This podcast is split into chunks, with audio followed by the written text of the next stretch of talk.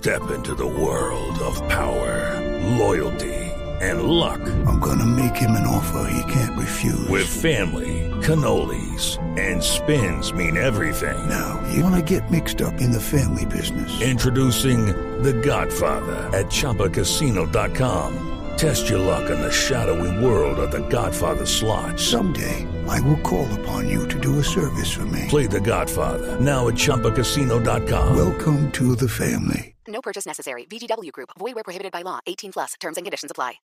Análisis, realidad, información en El Radar. Los hechos más importantes de la semana analizados a fondo. El eco de los acontecimientos. Un recorrido por lo que dice la gente con Ricardo Ospina.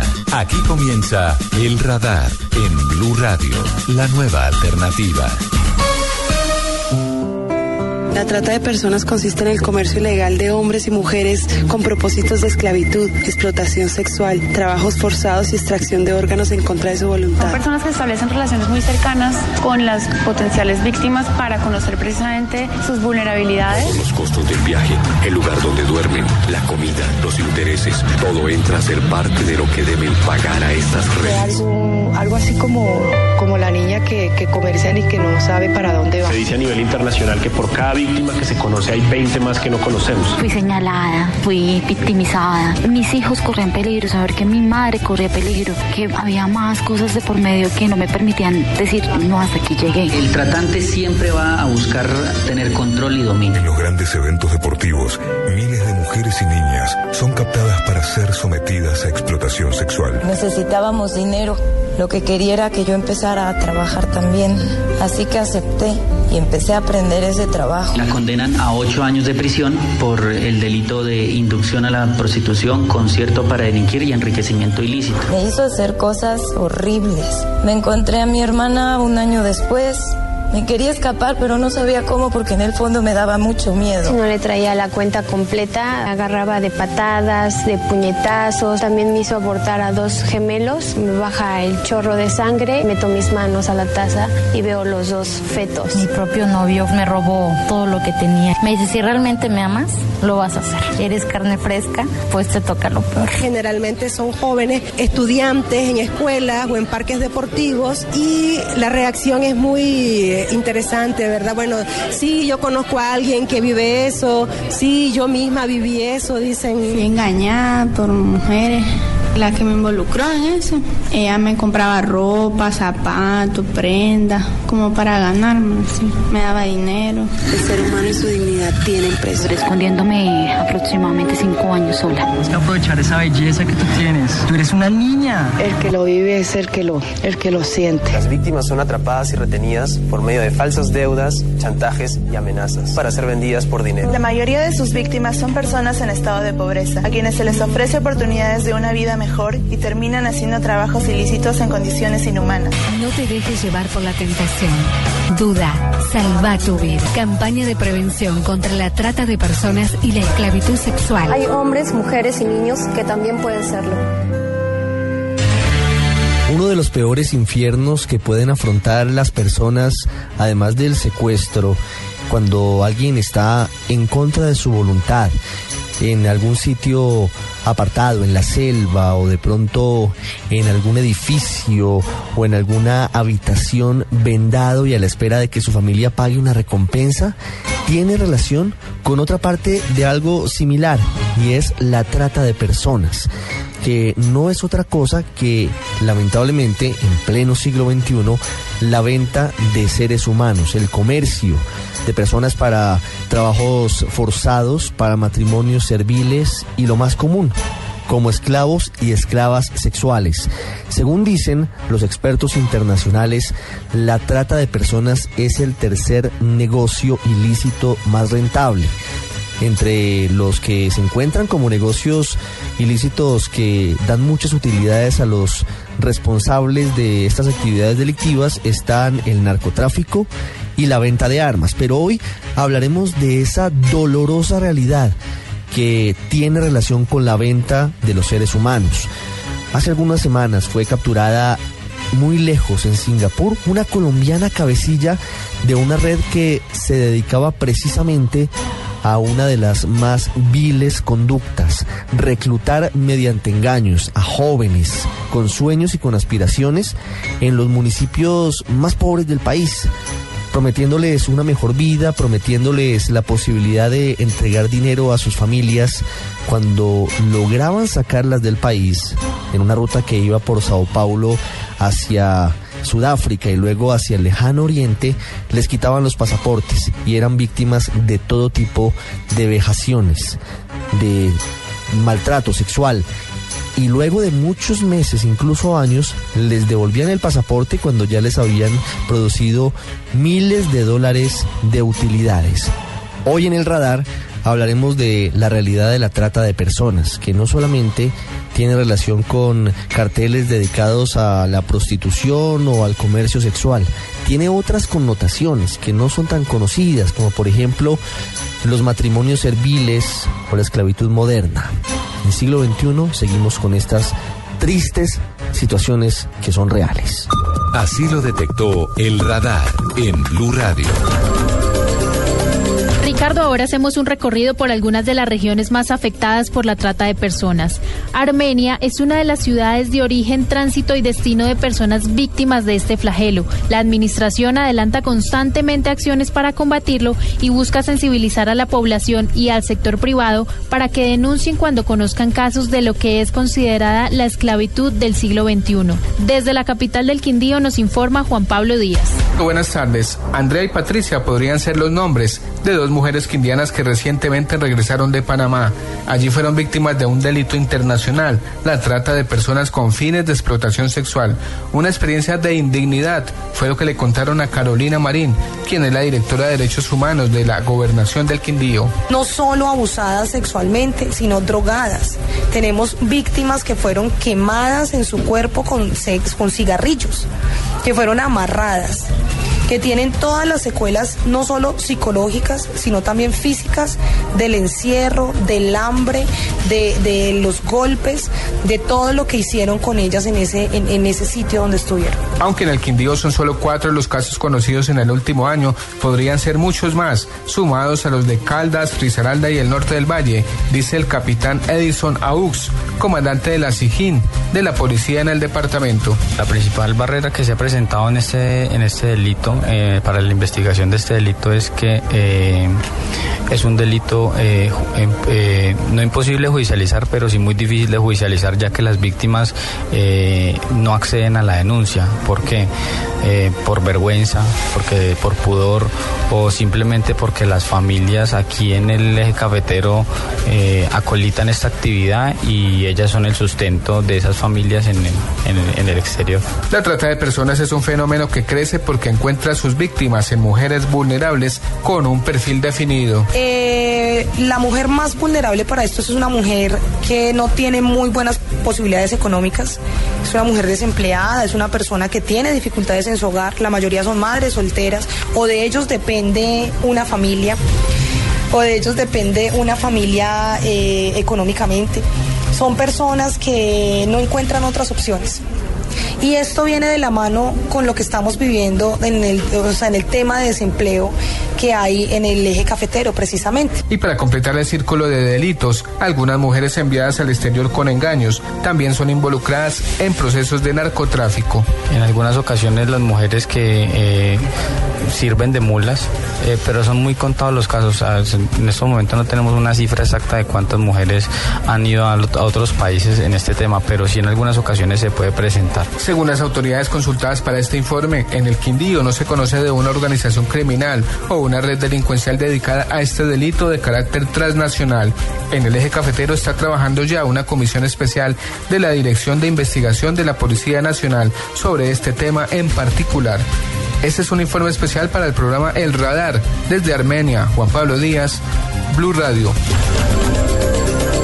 La ciudad de Pereira también ha sido considerada como puente para el envío de personas hacia otros países, entre los que están Chile y Argentina, pero también preocupa que las menores de edad están siendo reclutadas para ejercer la prostitución y los trabajos forzados en el interior del país. Según la ONU, las estadísticas son alarmantes y Risaralda es uno de los departamentos con mayor número de víctimas, al igual que Antioquia, Valle del Cauca, Caldas y Quindío. Desde Pereira, Freddy Gómez nos entrega más detalles.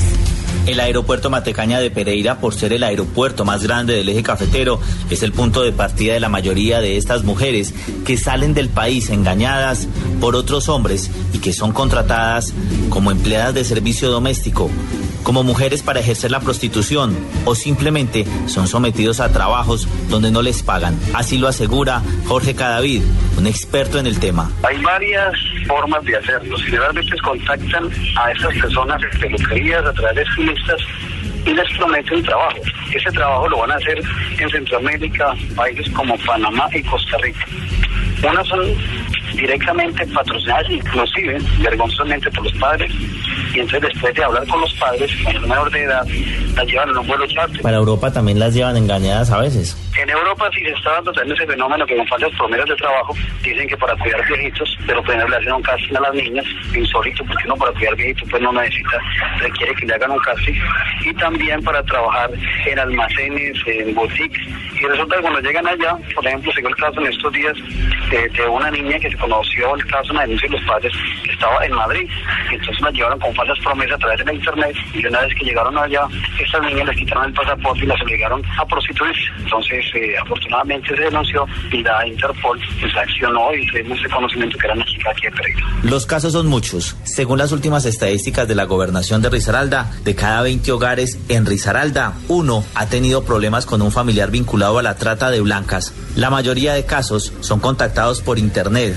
otros a través de centros de belleza y en algunos casos buscan a mujeres que tienen problemas de empleo o que tienen dificultades en su hogar con deudas. Fernando Solórzano es psicólogo, analista y nos cuenta uno de los casos de una persona conocida que terminó en Centroamérica ejerciendo la prostitución después de que la invitaron para modelar. Una muchacha que, pues, la hija de un amigo mío que por internet se, contactó con unas personas y, y de pronto ella salió no regresó, pasaron, pasó mucho tiempo para que el papá y la mamá volvieran a saber de ella y ella terminó eh, en un país de Centroamérica secuestrada trabajando en un sitio donde no le dejaban absolutamente hacer nada más que, que, trabajar y, ella no tenía derecho a salir, a llamar por teléfono absolutamente a nada. Finalmente ellos mandaron a investigadores privados hasta que la pudieron sacar de ahí, pero pues esa niña quedó con un trauma muy terrible de, todo lo que le tocó hacer. Lo que más preocupa es que nadie denuncia. De cada 10 casos que se pueden presentar en los últimos tres meses, solo uno se acerca para denunciar y solicitar, o al menos pedir ayuda a las autoridades. Según el abogado experto Fabio Marín, el tema pasa por temor, por vergüenza pública y en muchos casos porque desconocen el apoyo que puede brindar la ley en estos casos. Algunos adultos involucran niños en la mendicidad o en trabajos forzados y no se denuncian porque los niños de por sí son temerosos de los adultos y los adultos que son involucrados no las denuncian por pena o no las denuncian porque de pronto en el instante no creen que están siendo engañadas e inducidas a ser víctimas de un delito tan delicado como es. Lo que más preocupa a las autoridades es que en los últimos casos que se han investigado son las madres de familia las que saben lo que realmente está sucediendo y por problemas económicos permiten que sus hijas se vayan a otros países y sean sometidas a la esclavitud y la prostitución. En el último año han sido cuatro las personas capturadas en Pereira por este tema que habían sido solicitadas en extradición por la Interpol a España y México. Igualmente se están analizando varias de las organizaciones que trabajan para la trata de blancas hacia Alemania y Rusia. Pero el mercado que más está solicitando a las mujeres del eje cafetero y que las llevan con engaños y en algunos casos sabiendo a qué van es hacia Panamá y Chile. En la oficina del aeropuerto Matecaña en Pereira se ha organizado un espacio para informar a las mujeres cuando salen del país las consecuencias que pueden tener si hacen parte de esta red de trata de blancas. Hasta el momento hay tres investigaciones con la policía de Chile y con la policía de Panamá. Estas investigaciones se dan, pues según las últimas denuncias, son los destinos donde están llevando engañadas a estas mujeres, pero sobre todo adolescentes desde los 17 años. Desde Pereira, Freddy Gómez, Blue Radio. Ya regresamos a El Radar en Blue Radio.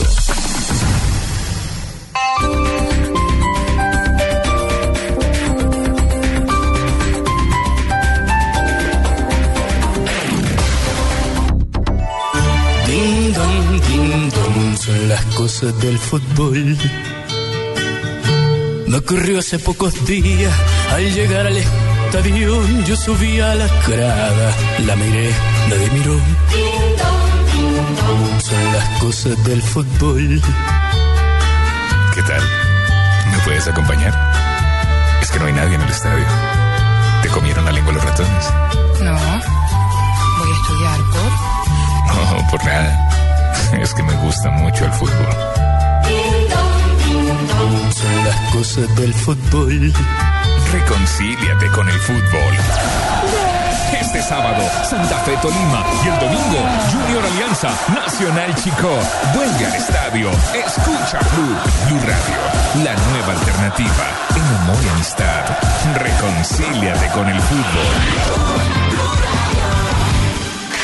Este sábado, después de las noticias del mediodía en blanco y negro con Mabel Lara, Jorge Luis Pinto. No, porque así como soy de recio, también soy muy sentimental y amo con todo. Y... El técnico colombiano habla acerca de su vida, su temperamento, su trayectoria y su futuro en el fútbol. Sacaron las notas de dos jugadores y los otros 21 sacaron las notas de unas personas no quiero hablar. Me da risa. Claro. Eh, entonces le he dicho, camine y vamos a preguntarle al pueblo licencia. A todo. Entonces eso me parece no, correcto, no bien. Jorge Luis Pinto, este sábado en blanco y negro con Mabel Lara, porque todos tenemos algo que contar por Blue Radio y bluradio.com. La nueva alternativa. El león dejó de luchar. Tengo una buena canción para cantar. Gustavo Cerati, 1959-2014. Este sábado, Blue Radio recuerda la música y la vida de uno de los más grandes de la música latina. Nada más que dar. En escena, Gustavo Cerati. Solo así yo te vería a través de mi persiana. En escena, este sábado desde las 3 de la tarde. Hombre alado, extraña la tierra. Presentan Diana Medina, Tito López y W Bernal por Blue Radio y bluradio.com. La nueva alternativa. Donde se vive, donde se siente, donde se comparte, donde se conoce, donde se sufre, donde se celebra. Todo sucede en El Estadio. El fútbol más allá de cualquier frontera se vive en Estadio Blue. Todos los domingos desde las 3 de la tarde. Estadio Blue. Dirige Juan José Buscaglia por Blue Radio y bluradio.com. La nueva alternativa.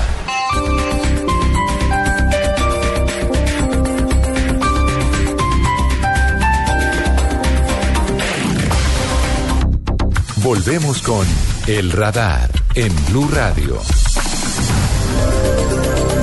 Europa es un punto de recibimiento de las víctimas de la trata de personas. También es un punto intermedio a veces para el tráfico hacia el lejano oriente. Silvia Carrasco desde Madrid nos habla sobre el panorama de este terrible delito en el viejo continente. Soy Victoria, me llamo Ana, Paula, soy Jessica, me llamo Ina, soy brasileña, soy de Colombia, soy rumana, soy una chica rusa. Yo soy congolés. Tenía ilusión que iba a llegar aquí y a chica con empezar a trabajar en un restaurante. Eh, llena de ilusiones y metas. Podías trabajar, volver y así pensaba yo. Me sentía como una mujer rechazada por la sociedad. A ellos solo les importaba la carne fresca que llegaba allí.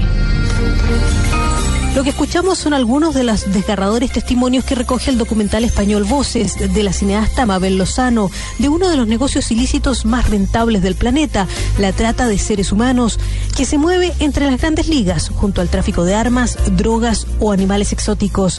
Desde el año 2002 se ha hecho la distinción entre trata y tráfico, ambos delitos, pero distintos, como explica la antropóloga española Elena Hernández. La trata, básicamente, hay engaño, siempre, ya sea en origen, en el trayecto de, de, la persona cuando viene a- va, o va a un país y o, eh, o en el destino. Mientras que eh, el tráfico eh, es un proyecto migratorio que una persona decide, pero que no hay engaño. Es decir, una persona sabe de dónde sale, eh, por dónde va y a dónde llega y para qué llega. Por lo tanto, la trata sigue siendo la preocupación principal de los organismos de seguridad, con una salvedad. La trata de seres humanos que abarca mujeres, hombres y niños no tiene como único objetivo la prostitución.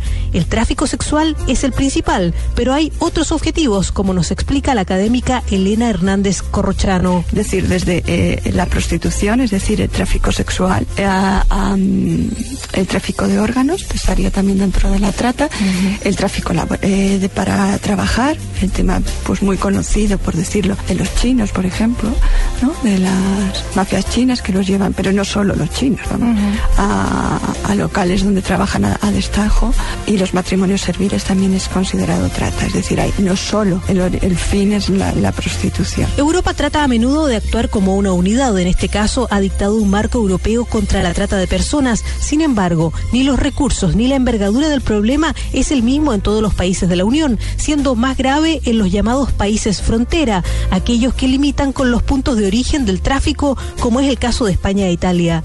En Madrid, Silvia Carrasco, Blue Radio. Aquí está el análisis, el radar en Blue Radio. Y ahora hablamos con Carolina López Laverde, la coordinadora del programa contra la trata de personas y de género de la OIM en Colombia, de la Organización Internacional para las Migraciones. Señora López, buenas tardes. Buenas tardes, ¿cómo están? Señora López, primero quisiera que nos contara cuál es la diferencia entre la trata de personas y el tráfico de migrantes. La trata de personas implica un primer momento de captación de una persona, es decir, hacerle como la oferta a través de la cual la persona va a ser luego desplazada. Luego, el momento del traslado, medido en una intención de desarraigar a la persona, de alejarla de sus redes protectoras.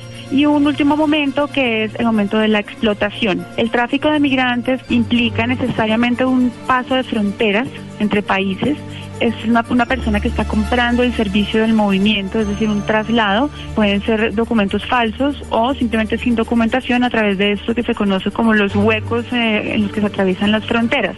La diferencia principal es que eh, la trata de personas, la persona que, que es trasladada, es considerada como una víctima y eh, la persona que está utilizando los servicios de tráfico de migrantes, si bien, digamos, ha habido una vulneración de derechos de esa persona y si bien ha habido un aprovechamiento de esas condiciones de vulnerabilidad, esta persona sí está, digamos, eh, cometiendo una irregularidad porque no está cumpliendo con los requisitos que le exige el otro país para ingresar. Importante tener en cuenta que muchas veces las víctimas de trata de personas son trasladadas a través de rutas de tráfico. Entonces, eh, digamos que ahí puede haber un cruce entre las dos problemáticas, pero sin duda son dos cosas distintas.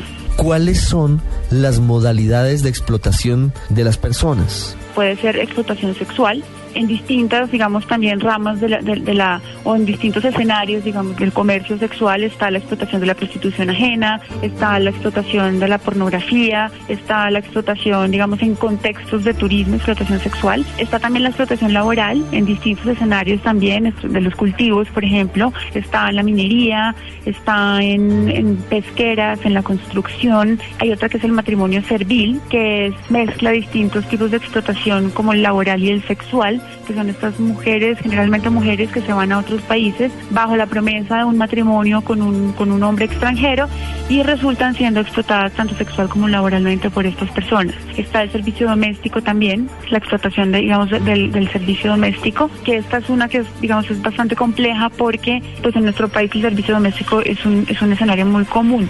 Doctora López, hablemos un poco de cifras. ¿Cuáles son los tipos de explotación que más se presentan en Colombia según las estadísticas de la OIM? Sin duda alguna, lo que más se identifica es la, trata de personas en la modalidad de explotación sexual. Desde que en la OIM venimos apoyando al Estado colombiano en la asistencia a las víctimas, que es más o menos desde el año 2002 hasta ahora, hemos asistido un total de 389 víctimas. No significa que esas sean todas las que hay, esas son las que han recibido algún tipo de apoyo de la OIM. En ese lapso, el 62% han sido víctimas de explotación sexual, el 17% de explotación laboral y luego ya vienen otras como el matrimonio servil y servicio doméstico que cada una tiene aproximadamente el 4%. Tenemos conocimiento que algunas ciudades del eje cafetero son epicentro para reclutar a las personas, pero ¿en qué otras regiones han identificado ustedes este delito? Los departamentos de los que más eh, han salido víctimas, por lo menos digamos si se miden en términos de las que han regresado y han, servido, y han tenido algún servicio de asistencia, el 28% es del Valle del Cauca, el 16% es de Antioquia, 14% de Risaralda, 7% de Caldas y 6,9% del Quindío. Y sin duda también hay un, hay un elemento a tener en cuenta y es que el 89% de las personas que han sido o que han recibido algún tipo de asistencia son mujeres también afecta a los hombres. ¿Cuál es el porcentaje y la modalidad que se utiliza en estos casos? El 89% para las mujeres, aproximadamente un 11% para los, para los hombres. Hemos tenido bastantes casos de presuntas víctimas de explotación laboral, por ejemplo, con Argentina en los últimos años. ¿Y cuál es el modus operandi durante la etapa del reclutamiento? ¿Qué claves le daría usted a quienes nos están escuchando para que eviten o sospechen que pueden estar siendo víctimas de estas redes de tratantes? El tratante o la persona que se encarga por lo menos de ese primer momento de la captación es una persona que la gente no conoce y que no es familiar. Lo que hemos visto nosotros es que esto no es tan cierto. Son personas que generalmente se acercan mucho a la potencial víctima, se hacen sus amigos, se encargan de conocer muy bien cuáles son sus necesidades y sus puntos vulnerables para luego poder hacerle una propuesta que la persona básicamente no va a poder rechazar. Y dado que ya hay un lazo de confianza, pues la persona no desconfía fácilmente de esa oferta que le está haciendo la otra persona, sino que lo asume como una oferta de, de ayuda. Por ejemplo, está el trámite del pasaporte y, del, y de la visa para viajar a otros países.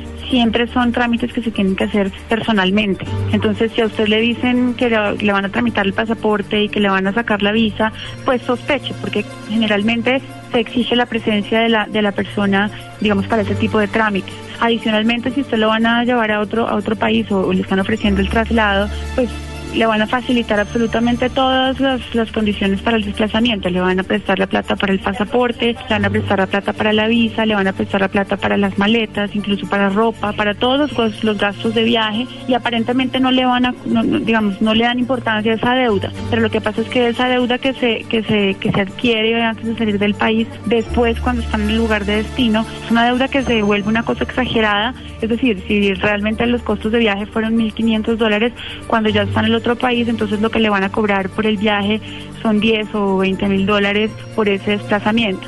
Entonces, eh, todos esos son elementos, eh, digamos, por los que la gente tiene que empezar a, a sospechar. Pero ¿por qué este negocio resulta tan lucrativo? ¿Qué hace que tantas personas se dediquen a este tipo de comercio?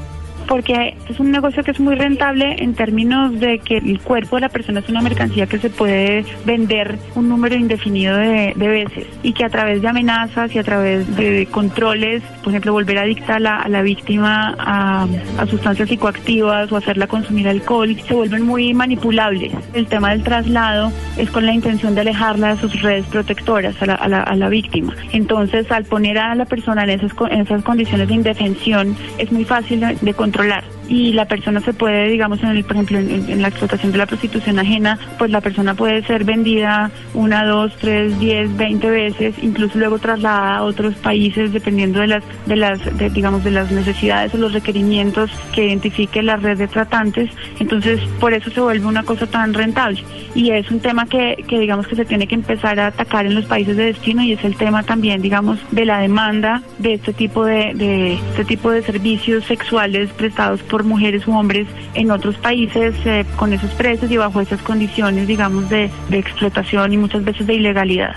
¿De qué manera se hace el trabajo articulado con las autoridades de otros países para desmantelar estas redes? No es fácil porque además a estas personas las llevan a sitios muy discretos y no permiten que salgan, están absolutamente encerradas y esclavizadas. Lo primero es recuperar a las víctimas que de las que se tiene información que están en los otros países. Varias veces hemos hecho trabajo de cooperación, por supuesto en primer momento, digamos, a través de las policías de los países, pero muchas veces la primera información la tienen organizaciones como nosotros, como la OIM, que trabajamos con el tema y que tal vez tenemos, digamos, las víctimas pueden recurrir más fácilmente a nosotros o con más confianza, porque muchas veces tienen temor, digamos, a las, a las autoridades o a las, o a las instituciones de los países. Entonces, eh, definitivamente un tema de cooperación internacional es muy importante. Colombia ha venido haciendo un esfuerzo pues, grande en términos de reuniones binacionales para la firma de acuerdos precisamente enfocados a, a la lucha contra la trata, desde la asistencia a las víctimas hasta la cooperación en términos de investigaciones judiciales para el desmantelamiento de las redes. Interpol juega un papel allí muy importante, digamos, en términos de, los apoyos y las coordinaciones. Es un tema que está sin duda por fortalecerse. El proceso de investigación de la trata de personas no es fácil porque es un, digamos, las pruebas tienen que empezar a recogerse en un país de origen, que puede ser Colombia o puede ser cualquier otro, es decir, de donde sale la víctima, pero tiene que seguir una cadena que muchas veces puede vincular seis, ocho países y entonces es un, es un proceso dispendioso, costoso, que requiere, digamos, una coordinación entre los investigadores de los distintos países. Y muchas veces en el camino se cae porque precisamente esa cooperación no se logra. ¿De qué manera se adelanta la judicialización de las personas que son integrantes de estas redes dedicadas a la trata de personas? Ahí ya digamos que es un tema que es muy de la autonomía de cada país. En esos términos, digamos, para el intercambio de información, por ejemplo, depende mucho de la legislación de cada país. Si en Colombia está establecido que la trata de personas se puede dar en distintas modalidades como la laboral, la sexual, habrá otros países que, por ejemplo, solamente reconozcan la trata en la modalidad sexual. Entonces, en un proceso de investigación ahí puede haber un problema porque lo que para mí es, una trata en la modalidad de explotación laboral, para ellos, digamos, dentro de su legislación tal vez pueda no existir. Entonces, depende mucho de cada caso y cada país con el que se esté hablando en términos de cooperación para la investigación.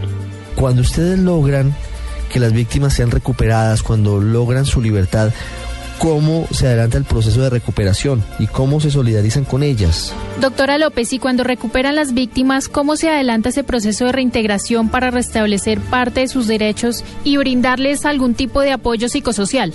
A ver, es un proceso bastante complejo porque pues por supuesto muchas veces las víctimas llegan y ellas no quieren saber nada de servicios institucionales ni nada, sino que lo primero que quieren hacer es llegar a sus casas. Eh, hay un tema también de seguridad que hay que verificar, pero digamos desde el Ministerio del Interior y la OIM y desde el Ministerio de Relaciones Exteriores y la OIM hay dos convenios, digamos, que se complementan, que establecen unos fondos para la prestación de esa asistencia, tanto en destino, es decir, la asistencia de emergencia hasta la repatriación, como acá en Colombia. Ya hablando en términos de lo que es la asistencia de reintegración que está, digamos, eh, dirigida a eso que usted mencionaba de la restitución de derechos. La plataforma está montada, hay unos convenios incluso con empresa privada para el, tema de capacitación, acceso a servicios, digamos, la plataforma con los entes eh, nacionales. Hay un decreto que, digamos, ya nos asigna responsabilidades muy claras a nivel de las instituciones en el nivel nacional, pero además de las responsabilidades, las instituciones van a tener que decir con qué van a cumplir esa responsabilidad, es decir, asignar recursos, asignar personal y a su vez dar lineamientos para que los entes territoriales puedan dar respuesta también a ese decreto. Allí me dirigía un poco con que la, la plataforma digamos, en lo nacional puede estar dada, pero es muy importante trabajar en el fortalecimiento de los comités departamentales, que digamos que son como los homólogos del Comité Nacional contra la Trata de Personas, que está en el Comité Interinstitucional en el nivel nacional, y de las organizaciones de la sociedad civil y cómo se da ese diálogo, digamos, entre las instituciones y entre las organizaciones de la sociedad civil, que son las que muchas veces prestan el acompañamiento a las víctimas de trata en sus procesos de, reintegración. Y allí hay un papel muy importante para las organizaciones de la sociedad civil. Doctora Carolina López Laverde, coordinadora del programa contra la trata de personas de la OIM, gracias por haber estado con nosotros en el radar. Muchísimas gracias a ustedes, que estén muy bien. Ya regresamos a El Radar en Blue Radio. Donde se vive, donde se siente, donde se comparte, donde se conoce, donde se sufre, donde se celebra. Todo sucede en El Estadio. El fútbol más allá de cualquier frontera se vive en Estadio Blue. Todos los domingos desde las 3 de la tarde. Estadio Blue dirige Juan José Buscaglia por Blue Radio y bluradio.com. La nueva alternativa. Volvemos con El Radar en Blue Radio. Mi amor, conseguí trabajo en otro país. Es una mina ilegal y las condiciones son pésimas. Al final estaré endeudado con esa gente y ni me van a pagar. Ojalá salga vivo. Pues mi hijo, si esa es su decisión, aquí lo esperamos. En la vida real, las cadenas de trata de personas no son evidentes. Si tiene dudas sobre una oferta de trabajo de un ser querido en el exterior, infórmese. Línea de atención gratuita 018-052-2020 a nivel nacional. Ante la trata de personas, reaccionemos en cadena. Ministerio de Relaciones Exteriores de Colombia y OIM, Organización Internacional para las Migraciones. Mejor manera de ilustrar el drama que viven miles de personas en todo el mundo por cuenta de las redes dedicadas a la explotación moderna, a la esclavitud del siglo XXI, es impresionante. Una de esas víctimas fue Jackson Ibargüen, joven promesa del fútbol colombiano que fue víctima de una tenebrosa red dedicada a explotar jugadores de fútbol en Europa Central. Él nos cuenta hoy cómo vivió momentos tan difíciles en Bosnia y logró finalmente romper las cadenas de la esclavitud. Yo llegué allá en el 2008. Yo en ese momento estaba en Portugal y pues por medio de un empresario que tenía en Portugal y, una persona que conocía que vive hace mucho tiempo en Portugal, pero es de, allá de los países balcánicos, me dio la posibilidad de ir a un club donde las condiciones que él, que él nos nos proponían, se veían que eran interesantes, pues decidimos de que, de que fuera a cambiar de aire y a, y a probar esa, esa oportunidad que en su momento era mejor para tanto para mí como para el empresario. De dinero, pues no te puedo hablar porque el empresario pues aprovechó, pidió lo que pidió y nunca nos informó de qué dinero le habían dado, pero posteriormente a eso pues, era un club mucho mejor estructurado y todo eso. Los primeros seis meses ellos cumplieron normal con lo que tenían que cumplir y pues eh, gracias a Dios me fue bien en el, en el torneo y pues creyendo en el empresario de que se había firmado un contrato de seis meses. Lamentablemente después apareció un anexo donde decía que ellos tenían privilegio en mí, que querían contar conmigo y, no pude salir para otro piso. Me tocó firmar un nuevo contrato con ellos de un y de los cuales solo me pagaron tres meses. También cabe saber que este empresario en ese momento se, robó aproximadamente unos 60 millones, de los cuales tampoco nos dimos cuenta en el momento, me di cuenta cuando tenía que firmar el nuevo contrato. No daban ninguna justificación. Trabajé normal y todo el campeonato. Mis compañeros entraban a, a las oficinas a recibir un salario y cuando yo entraba ellos decían que simplemente para mí no había. No sé el motivo por el cual no me querían pagar. También dejaron de pagar el apartamento donde estábamos viviendo con, con mi familia, que también era responsabilidad de ellos. Y como te digo, pues tiempos bastante difíciles porque cuando gastas, gastas, gastas y nunca eh, recibes, pues llega un momento en que los ahorros se, acaban. Entonces fue bastante difícil la situación y, aparte de que ellos sabiendo de, todo lo que estaba viviendo, siempre buscaban la oportunidad de que se presentara eh, algún equipo interesado en mí para ellos querer lucrarse conmigo aún cuando me estaban debiendo muchos meses de salario y, parte de un dinero que, está estipulado en el contrato.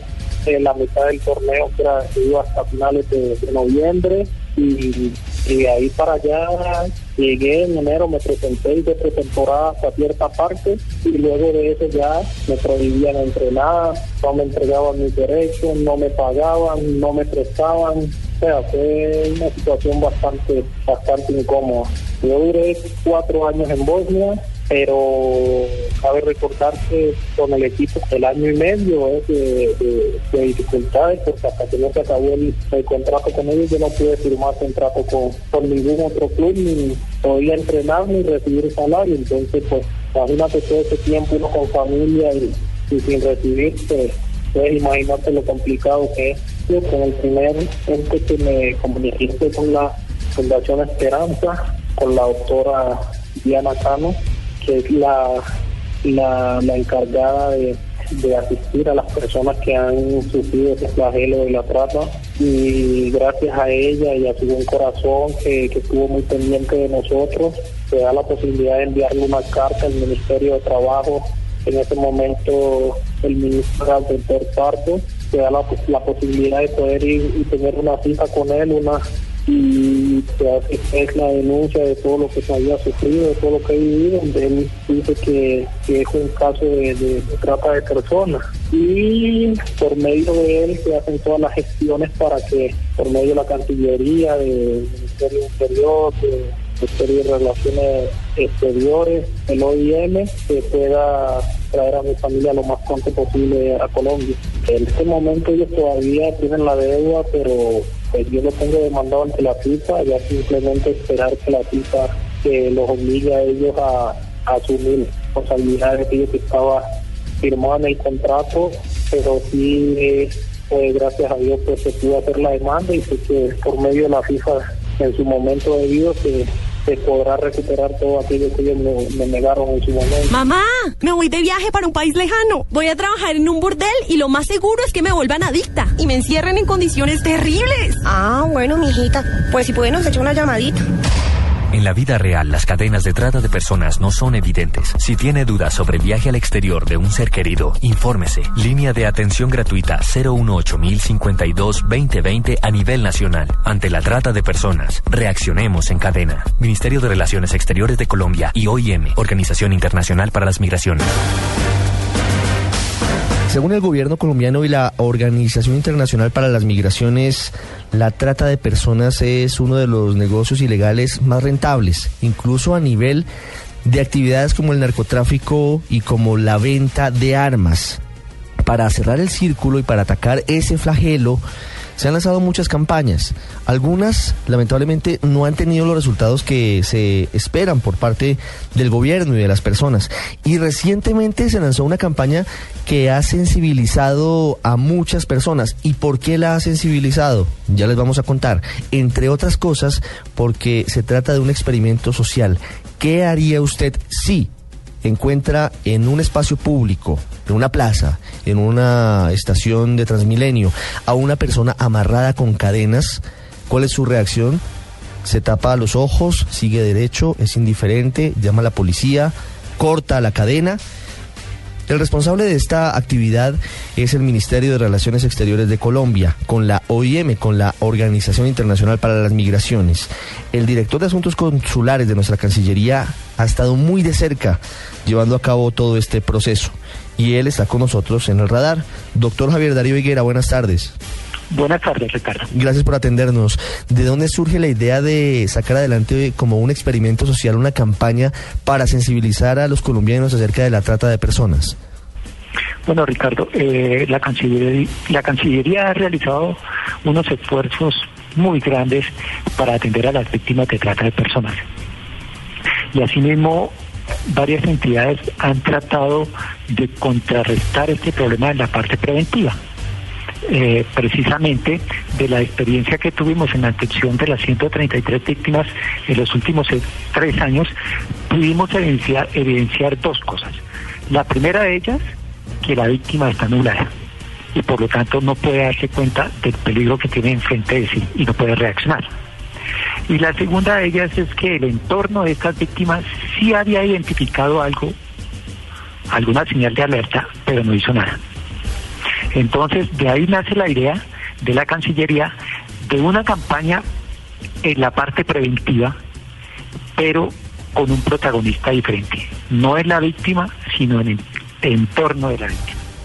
Porque la Cancillería está convencida de que el entorno de la víctima, padre, hermanos, hijos, profesores, es decir, los demás, es decir, todos nosotros, podemos hacer un aporte significativo para ayudar a destruir esa cadena de la delincuencia, esa cadena de la esclavitud y sumarnos a construir esa cadena positiva, esa cadena de la libertad. Doctor Higuera. Cadena que eh, evita que más víctimas caigan dentro de este flagelo. ¿Por qué sigue habiendo esa excesiva confianza por parte de las víctimas de trata de personas, sabiendo tantos casos que se han presentado? Y como dice el eh, dicho popular, de eso tan bueno no dan tanto. Si son tantas las advertencias, si se conocen tantos casos por televisión y por radio y por prensa de personas engañadas, ¿por qué siguen cayendo? Precisamente por, por eso, Ricardo, porque la víctima no es capaz de reaccionar, pero el entorno sí. De ahí que nuestra campaña está dirigida al entorno. Y decidimos realizar esta campaña a través de un experimento social, como bien lo decías al comienzo de esta entrevista, y mirar espontáneamente cuál era la reacción de las personas. Decidimos hacerlo en las ciudades, en tres ciudades donde actúan con mayor contundencia estas bandas delincuenciales, es decir, donde se captan la mayor cantidad de víctimas en el territorio nacional. Y son Bogotá, Cali y Pereira.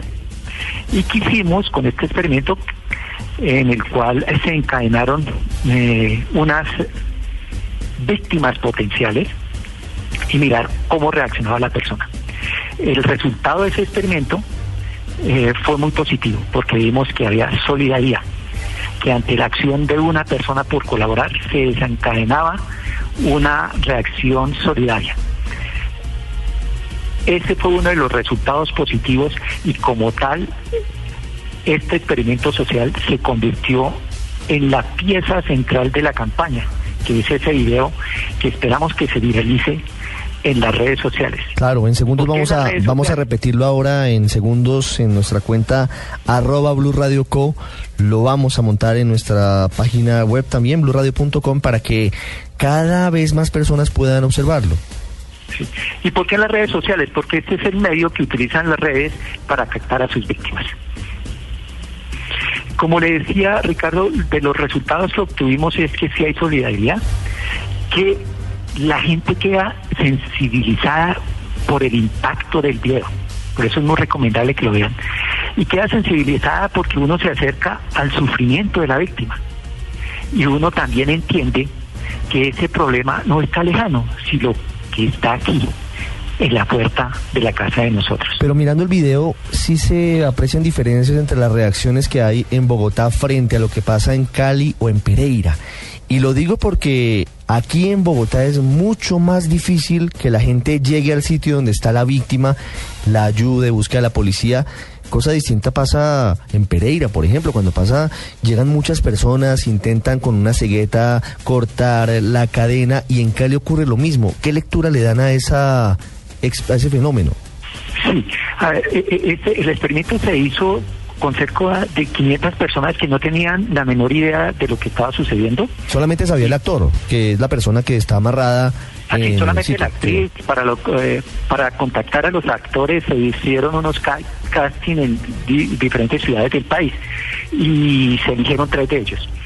Eh, lo importante aquí es que nadie sabía de qué estaba sucediendo y se realizó con ocho cámaras escondidas y para ver precisamente esa reacción espontánea como, como bien decía Ricardo, eh, de las conclusiones que se sacaron del experimento es que quienes fueron más solidarios, quienes actuaron más rápido, fueron los peregrinos.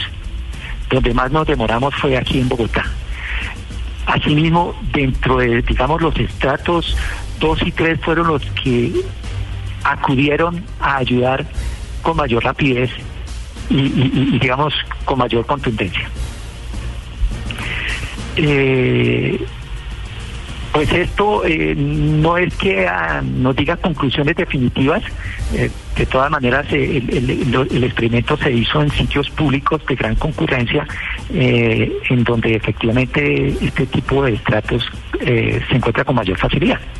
¿Cuál es el objetivo eh, en el corto y en el mediano plazo, doctor Higuera, frente a esa lucha contra la trata de personas?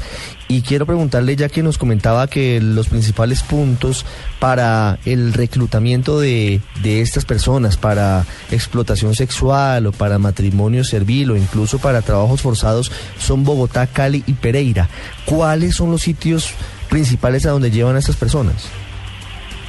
Sí, eh, Ricardo, eh, los principales sitios de destino eh, son de Asia, China lleva la parada ahí, le sigue Indonesia, Singapur, pero lo que hemos visto en los últimos años es que la tendencia ha ido cambiando y ha venido tomando mayor preponderancia a la región. Entonces vemos que los casos de destino se han incrementado en Argentina, en Ecuador, en Bolivia, en México. Eh, asimismo, como lo mencionabas, eh, hay diferentes tipificaciones de delito dentro de este flagelo de trata de personas y dentro de lo que hemos identificado es que el de mayor mm, persistencia y presencia es el delito de explotación sexual. De los 133 casos, 80 de ellos eh, correspondían a este delito, 48 correspondieron a explotación laboral y cinco de ellos a matrimonio servil.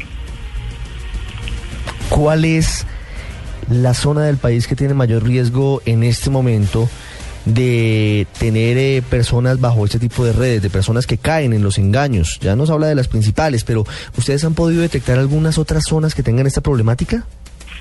Bueno, eh, eh, el occidente del país tiene, tiene una gran participación dentro de la captación de víctimas eh, que se da aquí en Colombia. Eh, dentro del occidente del país, eh, el eje cafetero es, eh, es uno de los de los de las regiones o de las zonas donde actúan con preferencia estas zonas, estas bandas delincuenciales. Doctor Higuera, una pregunta final. En materia de cifras, usted nos hablaba de 113 personas rescatadas en los últimos meses de esas tenebrosas redes. ¿Cuál es la explicación o cuál es el plan hacia el futuro, sobre todo teniendo en cuenta que hay muchos colombianos y colombianas viviendo esclavizados en Europa, en la región, como nos dice, y también eh, en países asiáticos. ¿Cómo trabajar para que esas personas puedan comunicarse con, con alguien de pronto, en algún momento de descuido? ¿Cómo se pueden contactar y cuál es el plan para trabajar con ellas? Bueno, aquí lo más importante es que dentro de esta campaña, como les decía, el eje central es el, el- video, pero no es la única estrategia. Hay una serie de- hay una estrategia radial en donde la idea es que se van a difundir una serie de mensajes que tienen que ver con los tres tipos de delitos que más se cometen. O sea, una, una, una cuña radial eh, dedicada a la explotación sexual, una a la explotación laboral y una a la explotación o al matrimonio servil. Y asimismo van a haber una serie de, difusión de información a través de carteles que estamos colocando en los sitios de de gran concurrencia, eh, eh, como son los aeropuertos o los terminales y los consulados y en las embajadas. Y es muy importante lo que acabas de decir, es cómo hace eh, eh, el entorno de la víctima cuando identifica que hay señales, cómo hace para denunciar. La Cancillería cuenta con el Centro Integral de Atención al Ciudadano, que es un canal para los colombianos que funciona 24 horas al día, 7 días a la semana, cuya línea gratuita es la 018 97 98 99. Ahí siempre estará alguien atento a atender las solicitudes de apoyo de aquellos connacionales en situación de vulnerabilidad, entre los cuales, lógico, se encuentra eh, los, las víctimas de trata de personas. Eh, es muy importante que ante esas alertas eh, se, se, se- se contacte a, las autoridades competentes, como le digo, la Cancillería colombiana, o si no, ante cualquier misión de Colombia en el exterior, diplomática o consular, y, en ese sentido se le dará la orientación eh, preventiva necesaria para mirar si el proyecto en el que se está embarcando efectivamente eh, va a conducir a una posible trata de personas o no. Doctor Higuera, muchas gracias. Preventivamente.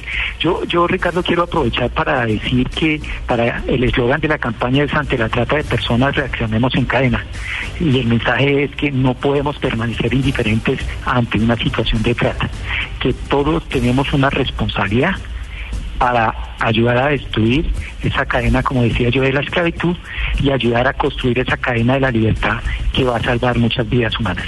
Un mensaje muy importante y ojalá todos podamos acceder a él. Hay que romper las cadenas, sobre todo de la indiferencia ante la trata de personas que puede estar a la vuelta de la esquina, puede estar afectando a alguna persona cercana a usted y no se ha dado cuenta. Mire muy bien cuáles son los eh, principales indicadores de que eso puede estar sucediendo. Doctor Javier Darío Higuera, director de Asuntos Consulares de la Cancillería. Gracias. Muchas gracias a, ustedes, Ricardo. Hasta luego. El radar en Blue Radio.